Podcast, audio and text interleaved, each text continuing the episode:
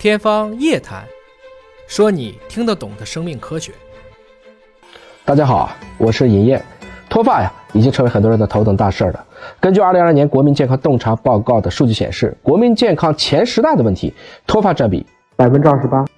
尹哥周围很多同事三十来岁啊，有一部分男孩呢，跟尹哥开会已经开始戴帽子了，尹哥就知道了，大概已经发量稀少了。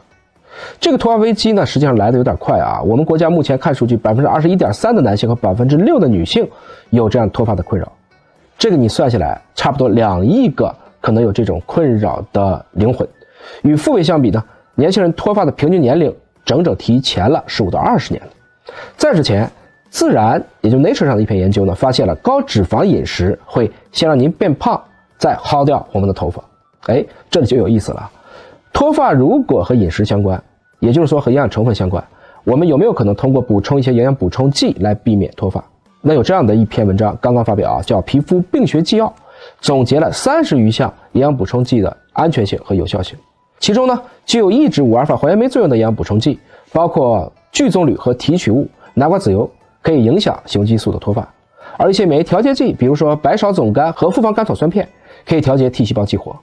包括斑秃啊，一种自身免疫性疾病，压力大的也会有，都有一定的改善作用。而生长激素调节类，比如说辣椒素和异黄酮，可以增加胰岛素生长因子一的产生，对毛囊发育和毛发生长周期有这样的作用。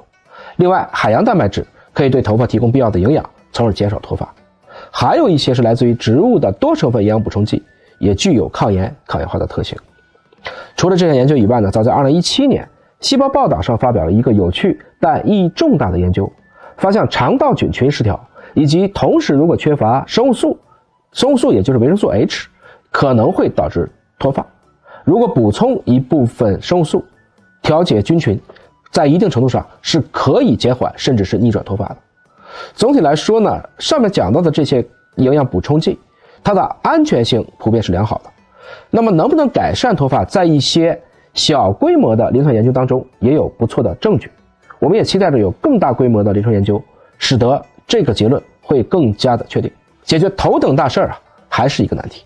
我们能做的呢，睡好觉，好的心情，均衡营养，包括适当的调节菌群，希望能让我们的头发森林越来越茂盛。